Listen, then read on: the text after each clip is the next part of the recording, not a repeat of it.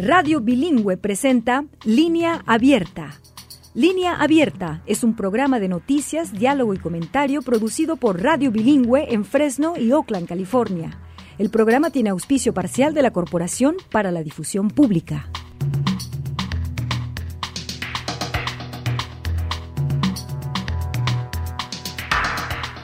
Hola, bienvenidas y bienvenidos a la edición de Inmigración de Línea Abierta en Radio Bilingüe. Soy Chelis López, saludándole con mucho gusto y agradeciendo como siempre que nos acompañe, que se una y que participe en este programa. El número usted lo conoce, ahí va, apúntelo, 1-800-345-4632, 1-834 línea. Hoy traemos varios temas para las conversaciones. Como usted sabe, la Cámara de Representantes, controlada por los republicanos, aprobó el impeachment o la destitución del secretario de Seguridad Nacional Alejandro Mayorkas, y es poco o cero probable que el Senado, donde los demócratas tienen mayoría, apruebe la destitución de Mayorkas. Sobre lo que sigue hablaremos enseguida. Y nos vamos a Texas, donde un juez de Austin va a decidir el proyecto de ley senatorial 4 si entrará en vigor el próximo 5 de marzo. Mientras un tribunal federal examina una moción para bloquear esta nueva ley estatal que permite a la policía local, a la policía estatal, detener, expulsar a los presuntos inmigrantes indocumentados, las y los defensores de derechos civiles están intensificando las protestas como parte de una campaña a escala estatal. Esta mañana, precisamente, la Red Fronteriza por los Derechos Humanos y el proyecto organizador Frontera Texas, junto con más de 30 organizaciones, llevaron a cabo una conferencia de prensa en Laredo, Texas, como parte de la campaña de resistencia para la derogación del proyecto de ley senatorial 4 y el fin de la operación Estrella Solitaria. La campaña Resistiremos, con jornadas de resistencia en pueblos y ciudades de Texas, será por tres semanas. Vamos a escuchar a Fernando García, el director de la Red Fronteriza por los Derechos Humanos, dirigiendo palabras en esta conferencia de prensa esta mañana. No a la SB4. No a la SB4. Y vamos a resistir hoy aquí en Laredo con las organizaciones que ya han dicho basta y que están diciendo que no vamos a aceptar la ilegalidad y no vamos a aceptar que un gobernador, el gobernador Abbott, esté por encima de la ley. Entonces vamos a seguir nuestra jornada de resistencia. Ya estamos en nuestro quinto día de resistencia. Salimos desde El Paso, pasamos por cada ciudad en la frontera. Estamos hoy resistiendo en Laredo y vamos a seguir hacia Brownsville y otras comunidades. Entonces, de nuevo, aquí estamos, decimos basta y seguimos resistiendo. Gracias es eh, Fernando García en esta conferencia de prensa, en esta campaña de resistencia y precisamente para comentar la situación a dos semanas en que podría entrar en vigor esta ley SB4 nos acompaña Marisa Limón Garza, directora ejecutiva del Centro de Defensa de Inmigrantes Las Américas, una organización que ofrece servicios legales gratuitos a inmigrantes en la frontera. Se une desde Eagle Pass en Texas. Bienvenida al programa, Marisa. ¿Qué tal? Muchísimas gracias. A usted por acompañarnos, Marisa, pues eh, hemos venido hablando de la SB4 y entendemos que defensores temen una ola de discriminación racial, de detenciones, de intentos de deportaciones por parte de las autoridades estatales cuando esta ley entre en vigor el próximo 5 de marzo. ¿Cuáles son sus principales preocupaciones, sus principales críticas que tienen ustedes en el centro con respecto a la SB4? Gracias. Ah, por la oportunidad y gracias por esta ventana para compartir con muchas personas la realidad que estamos viviendo aquí en Texas.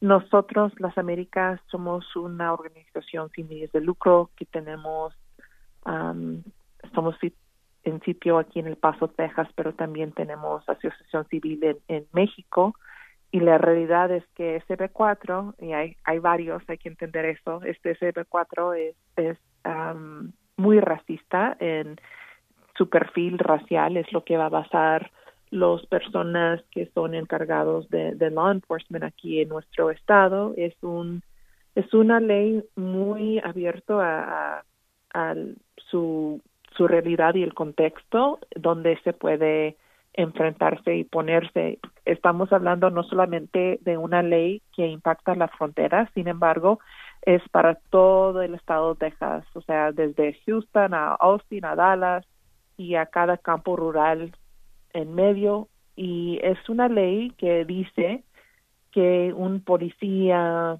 persona de, de este tipo puede preguntar si hay causa probable a una persona si cruzaron a Texas por México o desde México por un, una puerta de entrada oficial.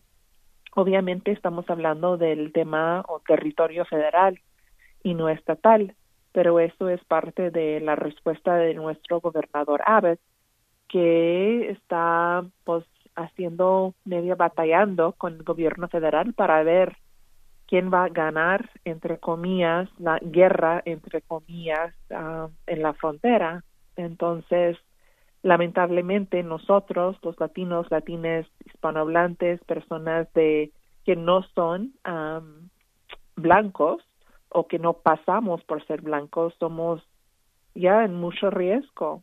Entonces es un momento difícil donde nosotros necesitamos reconocer nuestros derechos y entender la realidad y el impacto posible que, que puede incluir una deportación por lado del Estado y no del gobierno federal.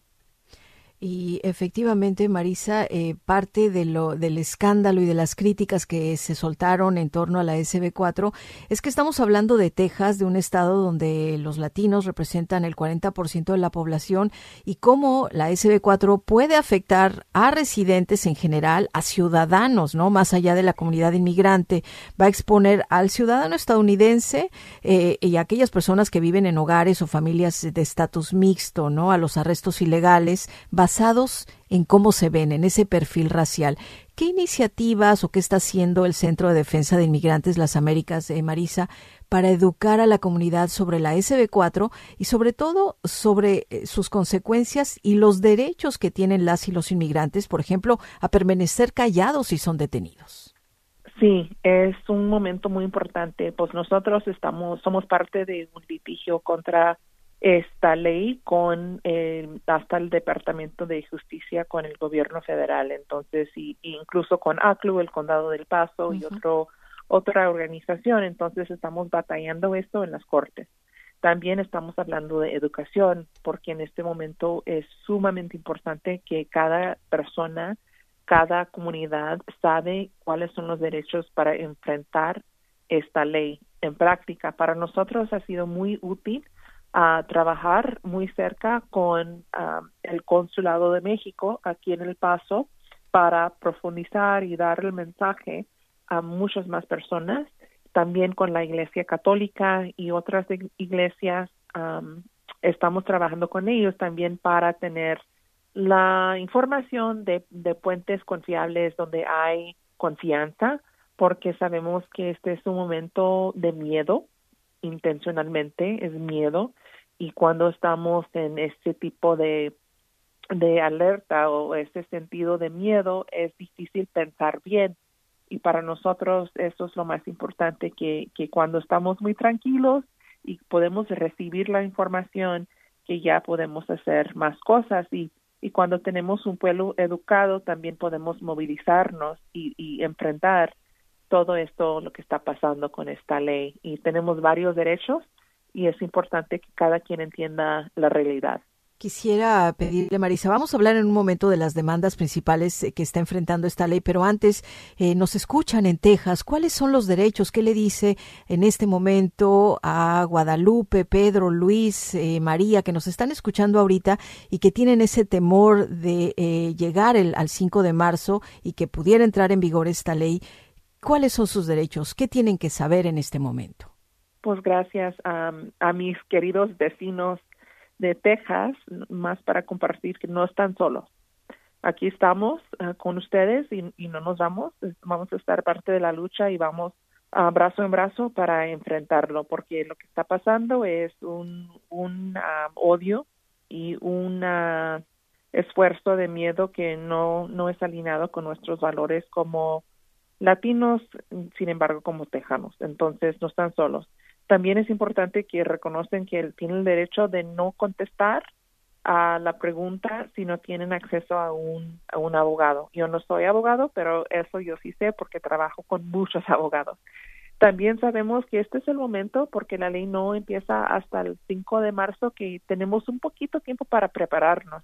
Entonces, porque esto todo es basado en causa probable y muchas veces vamos a enfrentar a la policía cuando estamos conduciendo.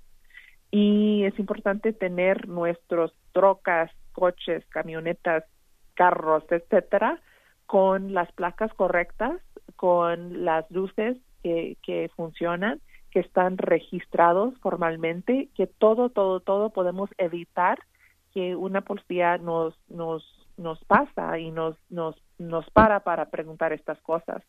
Entonces hay que ir el límite de, conducir, hay que tener mucho cuidado específicamente con los jóvenes que entienden que esto es un momento muy clave. Yo, yo, yo lo comparto mi historia personal, que fuimos a vacaciones aquí en Nuevo México y estábamos regresando, mi, mi esposo conduciendo con su pie muy, muy fuerte y le dije, a amor, tenemos que bajar de velocidad porque ya estamos en Texas y es diferente. También es importante con, si estás en una casa donde varias personas no tienen estatus migratorio o, si tienen o es, es algo variable, es importante que cada quien, cada persona en la familia sabe dónde quedan los papeles. También es importante que ya no hay miedo, no hay pena, pero cada persona necesita saber si son documentados o no. Muchas veces cuando los niños ya se van a la universidad y quieren pedir fondos, descubren, ah, caray, no tengo seguro. Pero en este momento, mm, sin pena, hay que decirlo porque esto va a impactar mucho a esa persona. Y también nuestras colegas también están diciendo que tal vez sería útil invertir fondos en un dashcam, una cámara para grabar si nos paran. Entonces, hay opciones. Vamos a tener un sitio de web con toda esta información que puedes compartir por WhatsApp, por el Face, por con las comadres, con los vecinos, con la parroquia, quien sea, para, para que cada familia, miembro de la familia sabe lo que puede pasar. Y esto no solamente para los latinos, sin embargo, las personas de Asia, de varios lados del del, del globo. Del, aquí estamos presentes en Texas, entonces esto no solamente es para, para aquí en la frontera, sin embargo, para, para todo el estado. Gracias, eh, Marisa. Y pues hace un momento ya mencionábamos las eh, dos demandas principales que está enfrentando la SB4 en Texas, la del Departamento de Justicia y también eh, el Condado del Paso y organizaciones civiles como ACLU interponen esta demanda contra la ley. Alegan que esta SB4, entre varias cosas, va a traer gastos adicionales para implementarse. Además, el asunto de la implementación es algo que sigue en, con muchas cuestiones que en un momento lo hablaremos, Marisa, pero bueno, traerá gastos adicionales, por supuesto, el argumento de que es inconstitucional. ¿Puede hablarnos de los argumentos clave que presentan en estas demandas?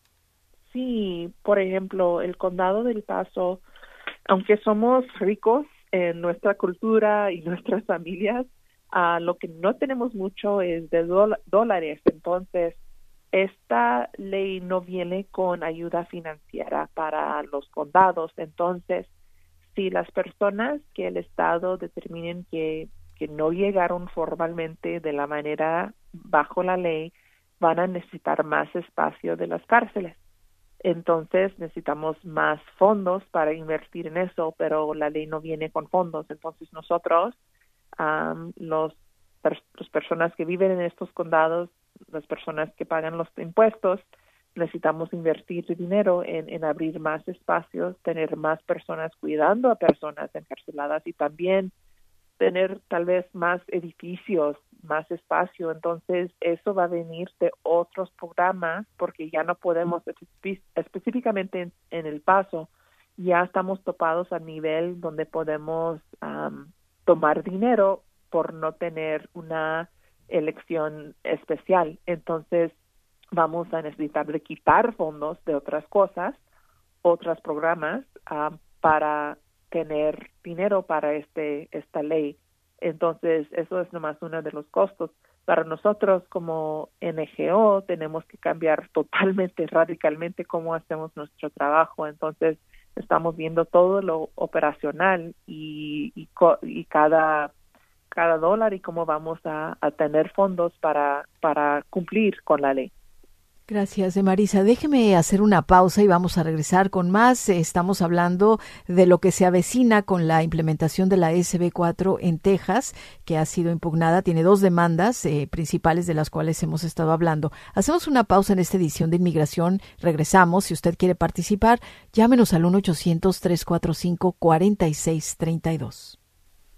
De lunes a viernes, línea abierta. una tormenta así de fuerte. Con noticias y análisis políticos de primer nivel sobre los temas que más preocupan a los latinos y latinas en Estados Unidos. Ataques a nuestra salud reproductiva por debajo del nivel federal de pobreza. Cada martes y jueves escuche la edición extra. habla acerca del Los viernes, la edición México. Gracias, Luna tiene un jefe. Comuníquese vía WhatsApp 559-835-9235. Radio Donde usted tiene la palabra. Continuamos en nuestra edición de Inmigración en línea abierta en Radio Bilingüe, hablando hoy y poniendo toda nuestra atención sobre Texas y la SB4 que estaría entrando en vigor el próximo 5 de marzo. Hay muchas acciones, hay protestas, hay jornadas de resistencia, hay demandas que están eh, pues eh, en veremos para ver si entra o no en vigor esta ley. ¿Qué se sabe, Marisa? Se escuchaba mucho, Marisa Limón Garza, que nos acompaña hoy, directora ejecutiva del Centro de Defensa de Inmigrantes las Américas, eh, hoy desde Eagle Pass. ¿Qué se sabe sobre cómo se va a implementar? Había muchas dudas, había muchas preguntas. ¿Qué sabemos ahora? La realidad es que lamentablemente no sabemos mucho. Lo que sí sabemos es, casi como los mismos juegos de la administración del expresidente Trump, donde hay política nueva, pero no hay, no está muy pensado y muy claro cómo se va a aterrizar. Entonces nosotros estamos preparando tal vez para lo, lo peor y ojalá no, no va a llegar ese momento, pero estamos preparados. Entonces, vamos a ver, me imagino que el día 5 vamos a ver algo que no sé.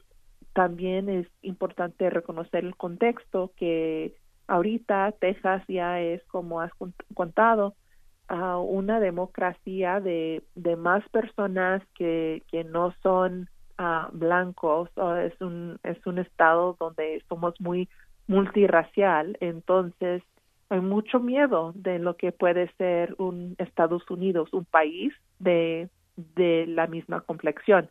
Entonces nosotros estamos enfrentando esa realidad y el rechazo de los líderes con mucho poder de esa realidad, la nueva realidad que Texas ya es dinámica, es hay personas de todo el mundo, específicamente si ves a Houston, donde hay pues todo el las todos los países del mundo viven ahí en Houston, entonces esta ley está enfrentando nuestro derecho de vivir como tejanos, como personas que han vivido aquí por décadas o si somos recién llegados. Entonces es importante reconocer que también es un juego político donde es obvio para mí que este gobernador le encantara ser el vicepresidente con el con el candidato que es Trump. Entonces, en el paso sabemos lo que puede pasar cuando tienes unas palabras tan tan poderosas, tanto miedo, tanto enojo. Eh, sabemos con las leyes que son muy relajados en términos de armas. Ya hemos sobrevivido una matanza aquí en nuestro Walmart, entonces ya reconocemos lo que es posible. Y cada día que vamos a llegando a noviembre va a ser mucho mucho más. Y hay una dinámica donde todos jueguen con la realidad de las personas en, en la frontera, pero sin embargo también con Texas. Y precisamente todo esto que hemos estado hablando en esta edición de inmigración y en las eh, pasadas, pues es información que usted debe tener muy en mente en el momento de las elecciones, en el momento de decidir, porque esos son los escenarios que por el momento el gobernador republicano de Texas, Greg Abbott, ha puesto sobre la mesa y nos dice claramente su mensaje y su sentir hacia las y los inmigrantes. En esta conferencia de prensa de la mañana se escuchaba precisamente ese, esas palabras de Fernando García que decía ¿En qué momento se nos olvidó y se le olvidó al gobernador Greg Abbott lo que o de qué está hecho este país de inmigrantes y lo que significan los inmigrantes eh, en estos momentos en los campos, en tiempos de pandemia, todas sus aportaciones, quienes están en la construcción, en qué momento se les olvidó lo que son y representamos las y los inmigrantes. Marisa Limón Garza, se nos está agotando el tiempo. Te quiero agradecer mucho haber estado en el programa. ¿Con qué palabras finales nos dejas? Quizás, eh, pues, eh, con datos sobre estas jornadas de resistencia que todavía se van a llevar a cabo. ¿Qué sigue, Marisa? Y muchas gracias. Gracias. Eso es todo, nomás eh, compartir que aquí estamos, somos tejanos y no nos vamos y vamos a luchar. Sabemos que Texas era México, los primeros vaqueros eran mexicanos, entonces esto es nuestro derecho, nuestro terreno eh, y, de aquí no nos vamos sin, sin una sin una sin un pleito y vamos a, continuar al lado de las personas que apenas llegaron y con las familias que, que somos que hemos tenido décadas aquí en este estado. Gracias por el tiempo. Gracias a ti, Marisa Limón Garza, directora ejecutiva del Centro de Defensa de Inmigrantes en Las Américas. Hoy nos acompañó desde Eagle Pass, en Texas. Gracias, Marisa. Hasta pronto. Vamos a seguir con más en esta edición de Inmigración de línea abierta. Y bueno, estuvimos comentando sobre la situación en Texas, el ambiente tenso que se siente, las jornadas de resistencia.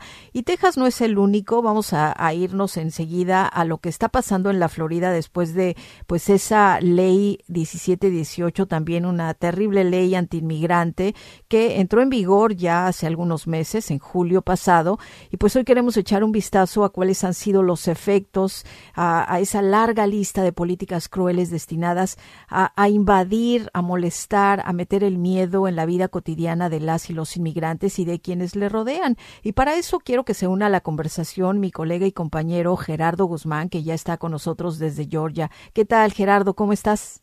Hola, Chelis. Pues aquí contento de estar contigo.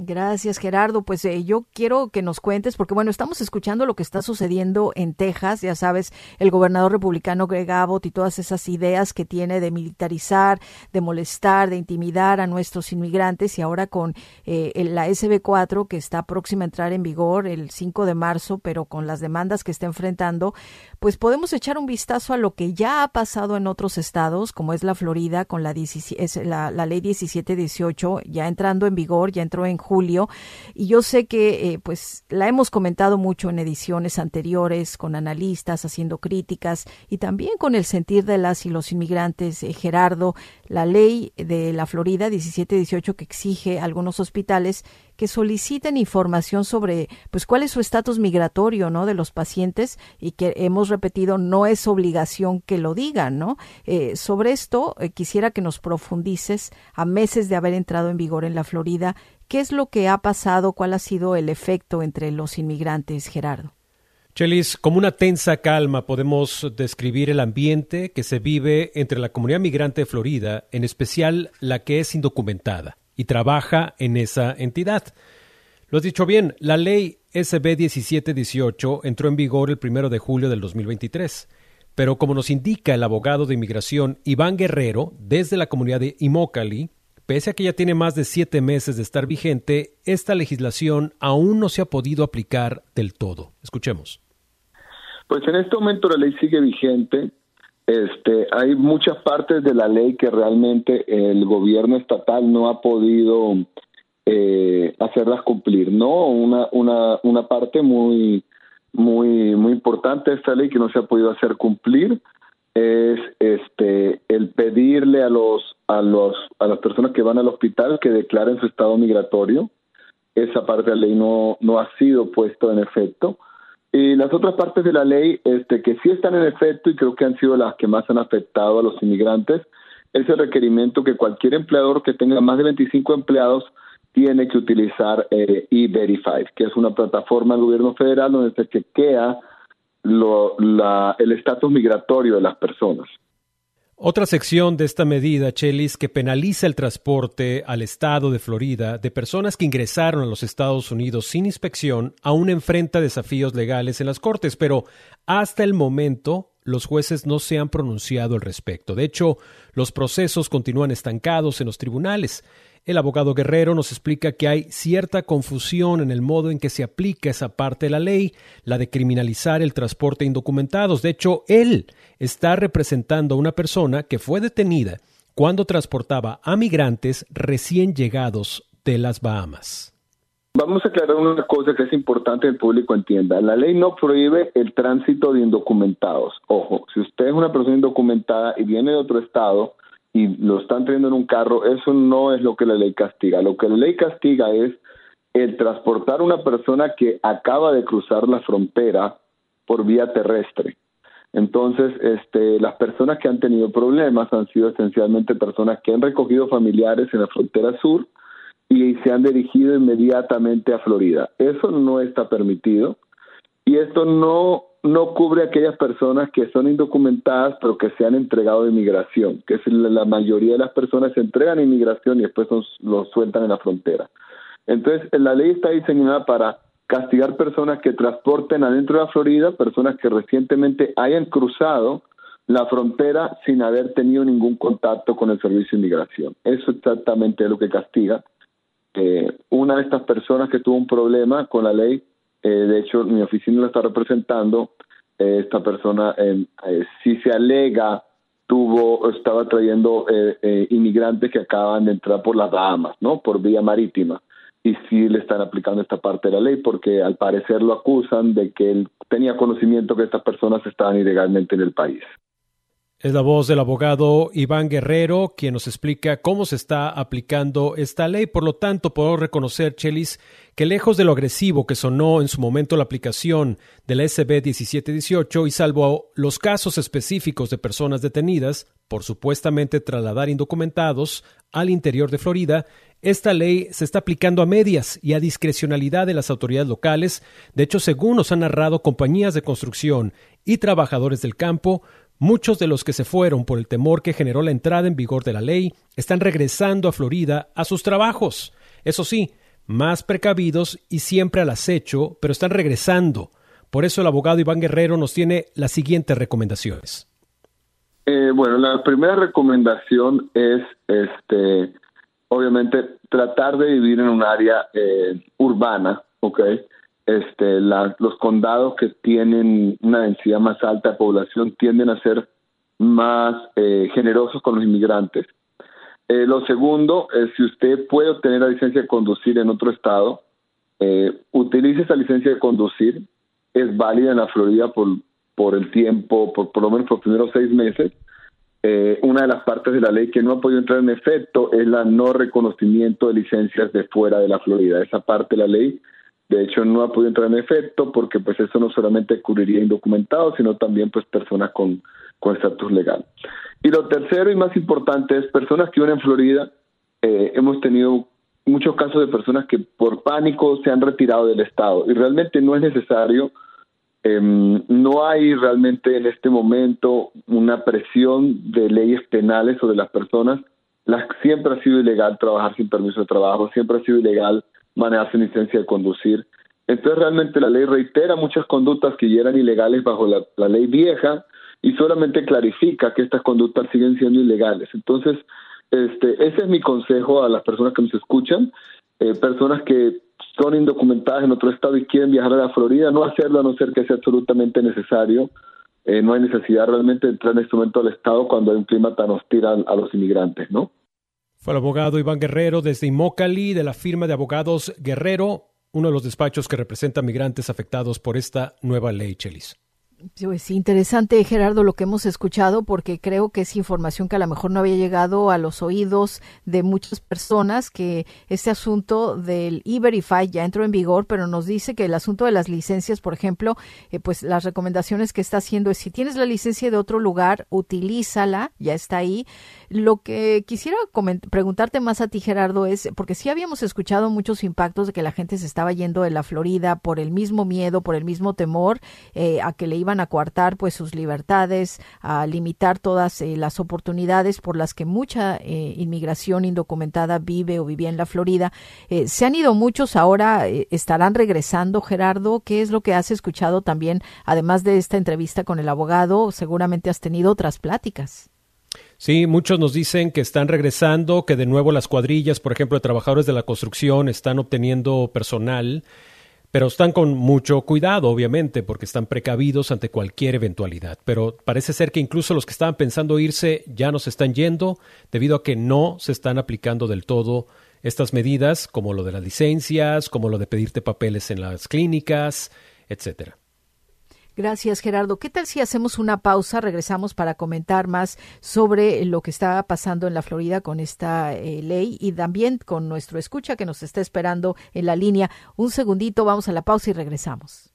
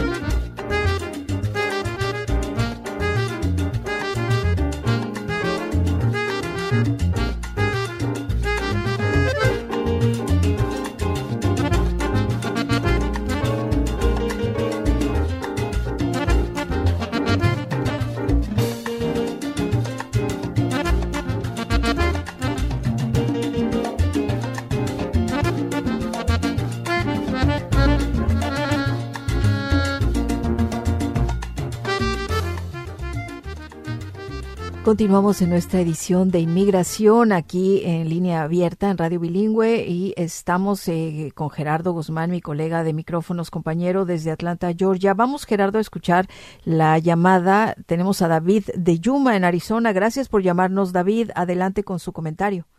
Buenas tardes. Aquí su servidor David Ibarra, sargento Ibarra, ah, ya jubilado de 33 años de siendo policía en Los Ángeles y también Ah, por falta que necesitaban alguien que hablara español en el estado de Arkansas. Y pues también serví mi país aquí de, en Irak y Afganistán, one tour en Irak, three tours en Afganistán.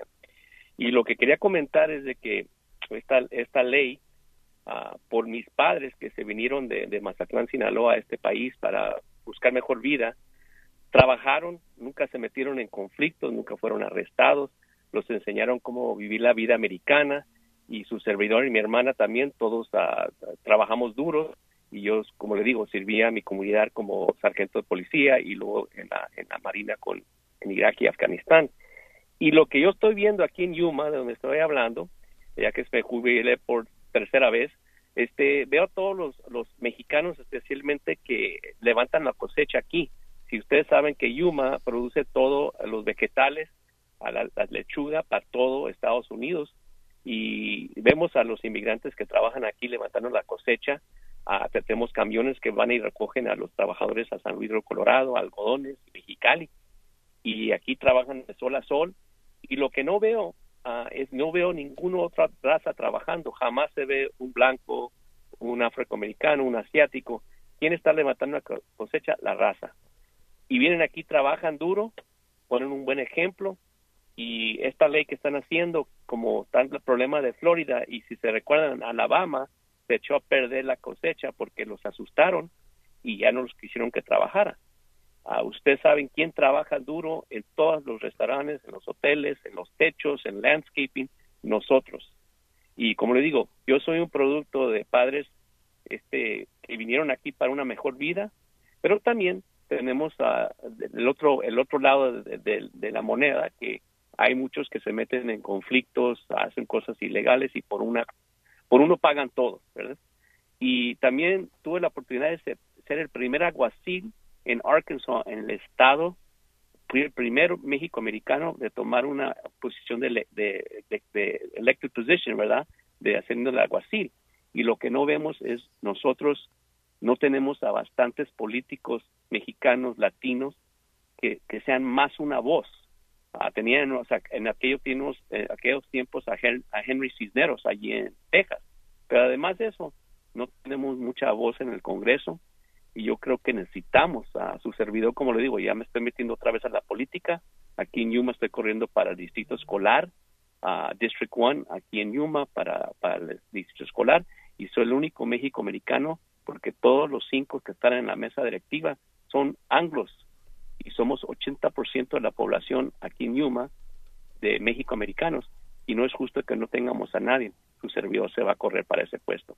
Yo nomás quería informarlos que hay muchos de nosotros que vivimos el sueño americano y otra cosa con, con este presidente Trump que va a correr. Eh, Trump a los mexicanos es como Raid es para los uh, para la gente, ¿verdad? Es, es una cosa muy negativa con ese señor y esperemos que no llegue a ese puesto. Muchas gracias. no, se nos va. Bueno, tenemos que platicar más con usted seguramente en los programas venideros. David, gracias por llamarnos desde Arizona porque, eh, bueno, estamos enfrente ya a la vuelta de la esquina de las elecciones. Ahí vienen eh, las primarias y nos vamos a enfocar en varios estados importantísimos donde tenemos mucha población latina, muchos inmigrantes y la memoria siempre tiene que estar ahí presente. Usted nos habla de quizás la ausencia o la falta de funcionarios latinos, eh, inmigrantes que tengan de verdad en la agenda los intereses de nuestras comunidades trabajadoras, que las hemos visto en todos los estados, no solamente tener ahí la palabra vamos a abogar por los latinos y latinos, sino que sea algo eh, real, ¿no? Honesto y que trabajen para eso. Eh, usted nos está hablando desde Arizona, en donde tenemos pendiente hacer precisamente un programa sobre el acta de invasión de Arizona, que está avanzando y que también le quiere, le anda pisando los pasos y copiándole a lo que está sucediendo en Texas, a lo que ya pasó en, en la Florida y de eso vamos a estar comentando. Nosotros le agradecemos muchísimo, muchísimo que nos haya llamado David. Ojalá que lo, podamos eh, contactar nuevamente cuando le entremos más de lleno a las elecciones. Y gracias por poner eh, de nuevo ese sentir de decir, ahí están los inmigrantes trabajando en los campos, en los hospitales, en las construcciones. Precisamente yo retomaba esas palabras de la conferencia hoy sobre lo que está ocurriendo con la SB4 en Texas porque es bueno recordar, ¿no? O sea, que se le olvida al gobernador no, bueno, no estoy segura si se le olvida al gobernador de Texas las aportaciones que hace, hacemos todos los inmigrantes en este país y sobre todo quienes no tienen documentos o si más bien es parte de los juegos políticos. Gracias, David. Gerardo, ¿tienes algún comentario? Pues muy, muy valioso lo que nos acaba de decir el sargento acerca de la aportación de la migración, pero también de esa necesidad de que haya figuras de habla hispana o de mayor diversidad en puestos públicos. Eh, nos interesa mucho ver cómo va a suceder el proceso en el que él está en juego, David Ibarra, y lo que también es importante reconocer es de que lo que mencionó en Alabama se está reflejando en Florida y creemos que eso fue un factor para que se hicieran de la vista gorda las autoridades en condados donde la mano de obra migrante es vital para las cosechas en Florida. Nosotros cubrimos varios eh, reportes relacionados precisamente con la cosecha del camote, con la cosecha de los cítricos, que son pieza vital para la economía de esas regiones, como también para la exportación y para la distribución de esos, eh, de eh, de esos productos en distintas partes de Estados Unidos. Y con la ley SB 1718 se, se ponía en riesgo toda esta situación. Y el hecho de que a siete meses de la aplicación o de la puesta en marcha de esta ley no se esté eh, llevando a cabo del todo en esas áreas, habla de lo complicado que es para las autoridades locales poder atender esos intereses políticos de las autoridades estatales. Y ahora que ya regresó eh, Ron DeSantis de sus intereses políticos al ser precandidato a la presidencia, pues también ya no ha dicho nada. Si se fijan, el señor se mantiene callado con respecto a sus temas migratorios. Lo último que dijo es de que iba a volver, estaba dispuesto a volver a mandar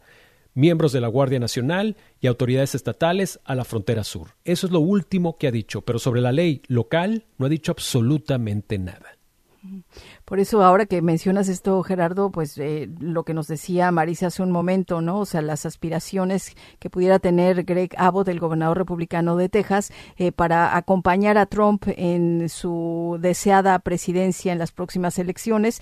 Todo esto es siempre lo hemos visto, Gerardo, en años anteriores, siempre en tiempos electorales, como el asunto de abordar y de atacar a los inmigrantes, a la mano trabajadora, siempre se vuelve parte de las aspiraciones políticas y eh, pues nosotros aquí en línea abierta en Radio Bilingüe siempre queremos poner las cosas sobre la mesa, tener estas pláticas, estas críticas, estas reflexiones para que a la hora de que usted vaya a votar no se le olvide nada de lo que ha hecho en este caso el gobernador Greg Abbott, eh, el gobernador en la Florida Ron DeSantis, aunque ya está fuera de la jugada como acabas de mencionar.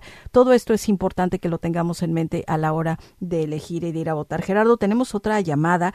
Vamos a escuchar a Salvador que nos llama de Moshi en Washington. Adelante y gracias Gracias por llamar, Salvador. Sí, saludo a todos ahí que están escuchando.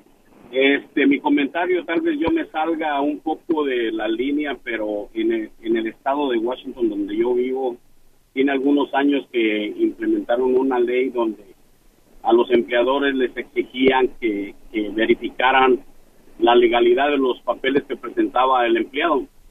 Eh, se hizo un alboroto donde en vez de hacerle un bien al Estado, le hicieron un mal, en mi opinión, porque la mayoría de gente encontraron otras formas para no decirlo yo aquí al aire, que puedan tener problemas ellos, pero encontraron otras formas de demostrar que estaban legales y, y siguen empleados, o sea, tienen años empleados y las multas, el gobierno lo que quiere es el dinero y no quiere, a ellos no les importa si se llena de inmigrantes ningún estado, eso no les importa a ellos.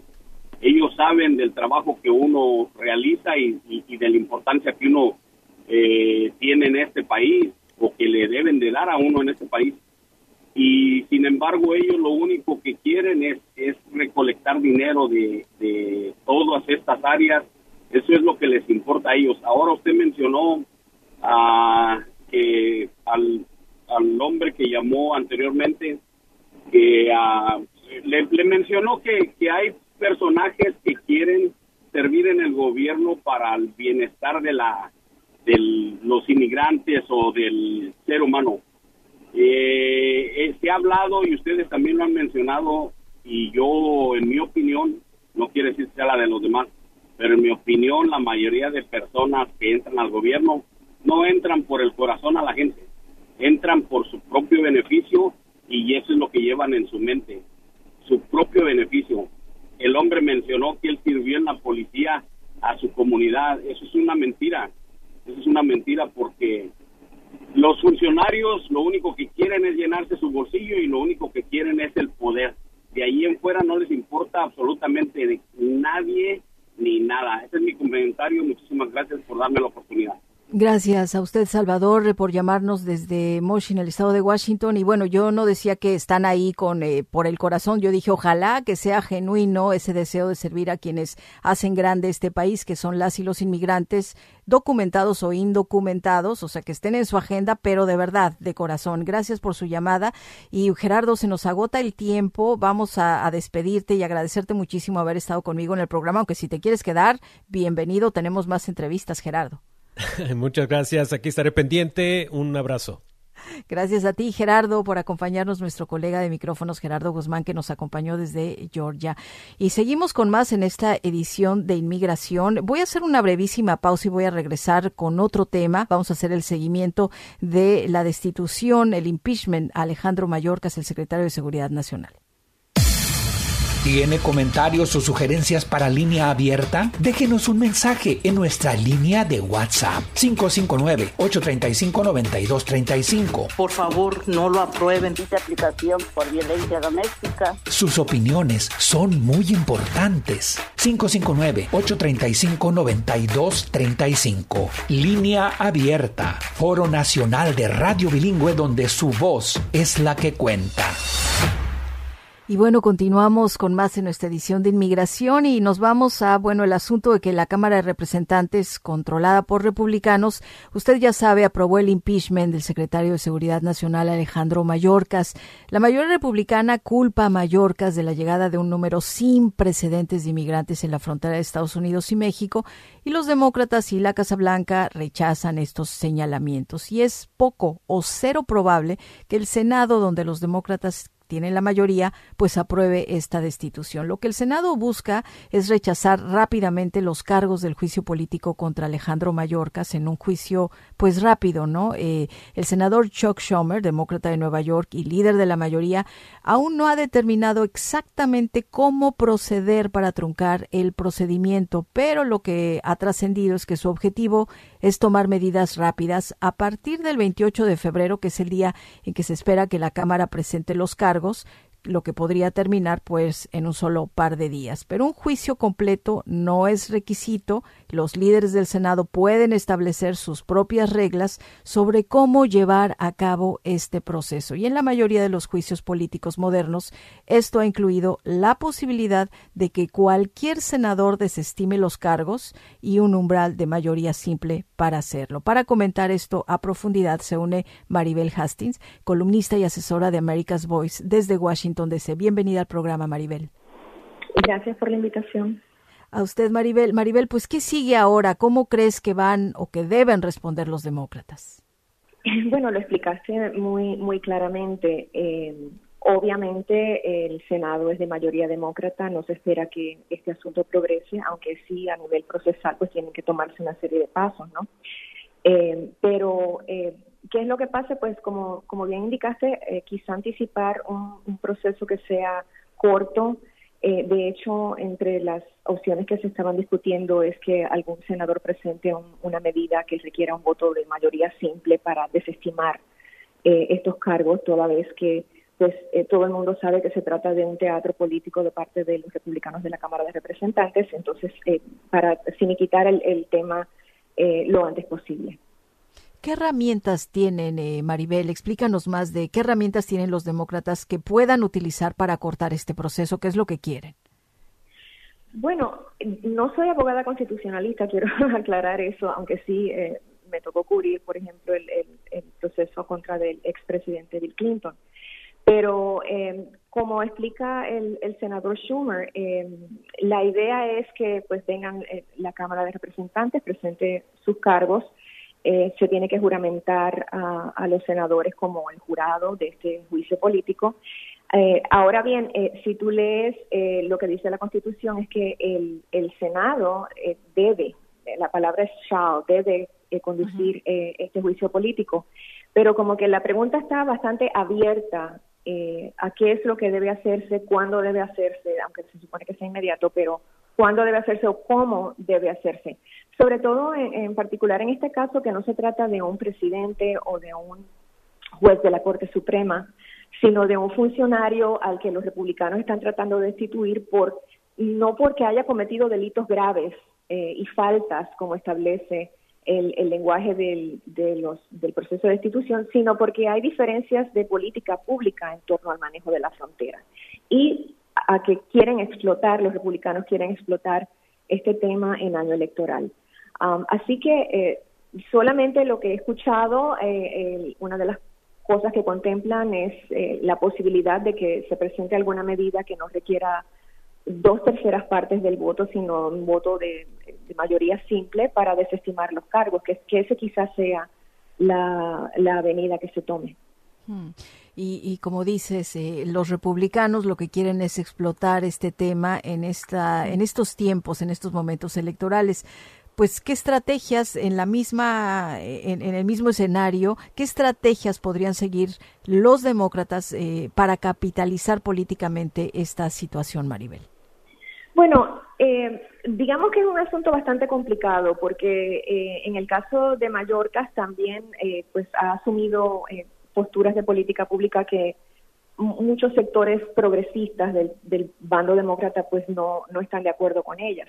Pero también ha plasmado de una forma tan, tan obvia y tan clara cuál es el libreto de los republicanos para este año electoral y sobre todo del, principal contendiente hasta, hasta ahora para la nominación presidencia republicana, Donald Trump, que es eh, sacar ventaja política del tema de, de, los de los refugiados, del tema de la, de la del cruce de, indocumentados en la frontera, de, de, lo abarrotada que está la frontera, etcétera.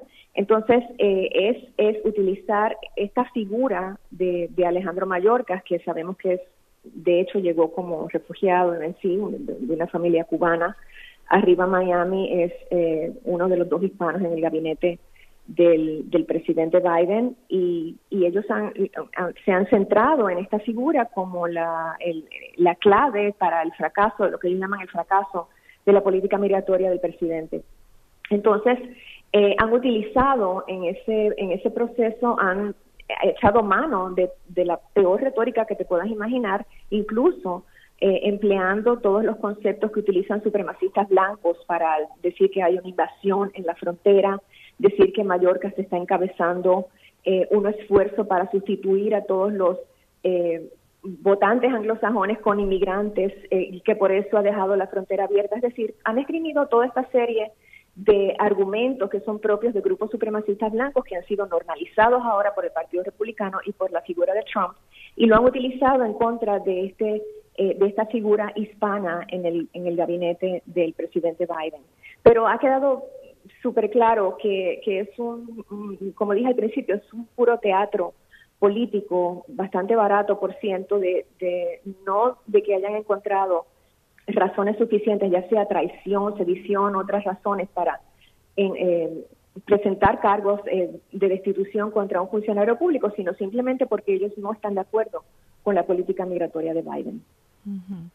Y ahora eh, ves, eh, Maribel, eh, para Mallorcas, ¿ves que habría alguna diferencia en lo práctico entre ser absuelto y que se desestimen los cargos? ¿Cómo se espera que, reaccione la opinión pública ante esto que estamos viendo, este intento de, destituir a Mallorcas, estas acusaciones que se le han puesto sobre la mesa, que por un lado, como tú dices, bueno, pues sí, es un circo político, hay mucho teatro, pero esto podría no llegar como tal a los oídos de la opinión pública de quienes van y nos estamos preparando para votar próximamente? Mm, sí, yo creo que también mucho depende de las opiniones que ya eh, cada cual tenga sobre el tema de la frontera. Es cierto que hay una, una porción de los votantes que son votantes oscilantes, que están en el centro o que están indecisos, pero eh, es decir, los que ya creen que, que Mallorca eh, merece ser restituido ya lo creen y eso incluye a la base maga del Partido Republicano. En, el bando de otros, de otros grupos electorales, pues quién sabe, muchos quizás lo están tomando como lo que es, lo que dices, un circo político, un teatro, eh, donde están tratando de sacar ventaja eh, y exprimir este asunto de la frontera con fines electoreros, ¿no? Eh, y eso ya también, pues, reconocen, como dicen en español, se le ve la costura, ¿no? Al, a, la estrategia republicana en este caso, entonces eso quizá también lo toman como, como tal.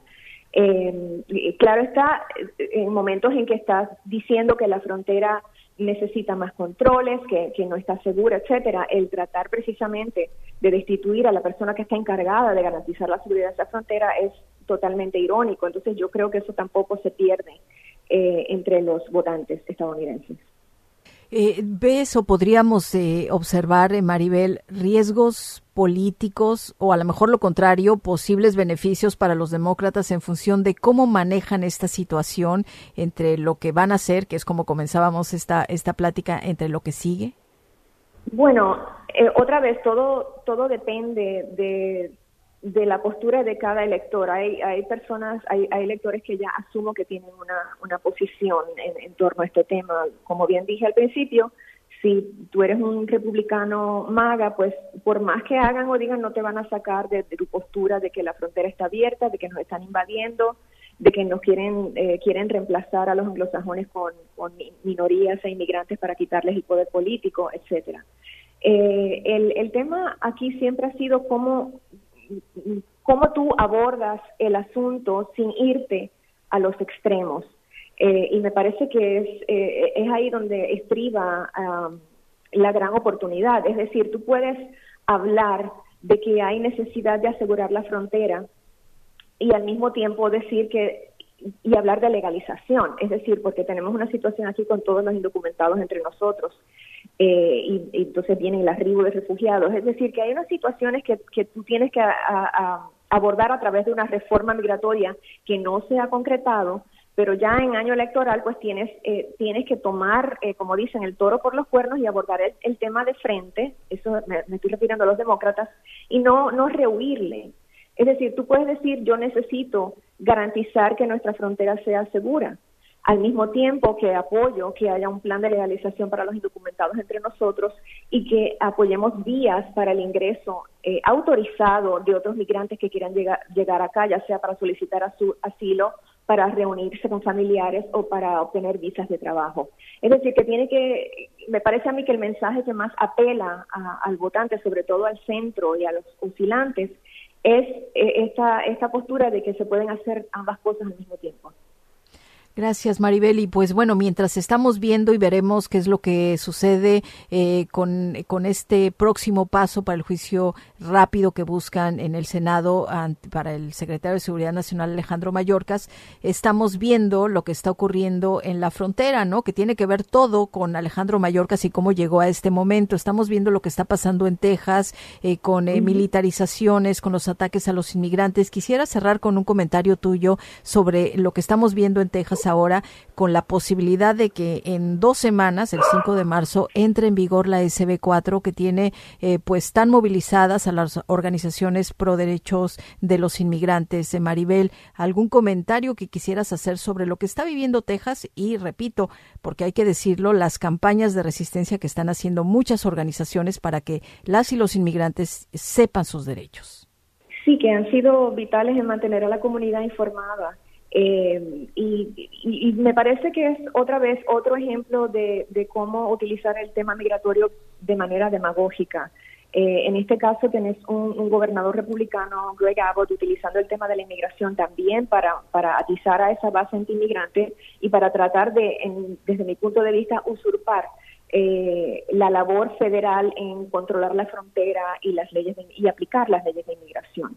Entonces, eso es la, cuando tienes esa demagogia con eh, sentimientos antimigrantes, con el uso de retórica antimigrante, tienes una, una combinación explosiva que ya ha tenido eh, efectos mortales entre la población, porque muchos muchas personas que han perpetrado ataques, como en el caso del, del Walmart en El Paso, Texas, eh, en 2019 fue precisamente basándose en esa retórica antimigrante y vemos cómo este gobernador ha seguido explotando ese asunto eh, con las boyas en la frontera, con el alambre de púas en la frontera, con, eh, con su insistencia en enfrentarse al gobierno federal por el tema de la frontera, todo con fines politiqueros. Y eso es sumamente lamentable y peligroso también en el mundo real.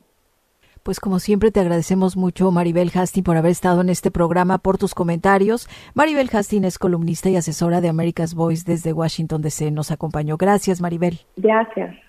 Hasta pronto, que sigas teniendo buen día. Pues así nosotras y nosotros cerramos esta edición de Inmigración de Línea Abierta en Radio Bilingüe. Yo soy Chelis López y le agradecemos muchísimo que se haya unido.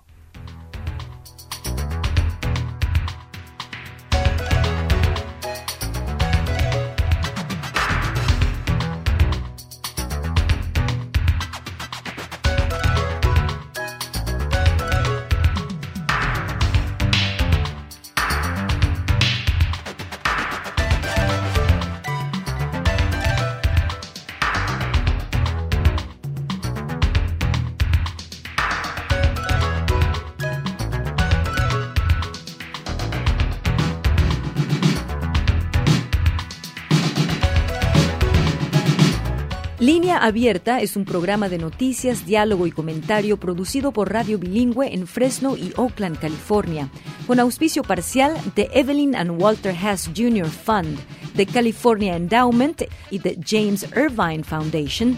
Este programa se distribuye a través del servicio de satélite de la Radio Pública Nacional de los Estados Unidos. El conductor técnico es Jorge Ramírez, asistente de producción María de Jesús Gómez. Samuel Orozco es el productor ejecutivo. Las opiniones que escuchó son exclusivas de sus autores. Escucha usted Satélite Radio Bilingüe.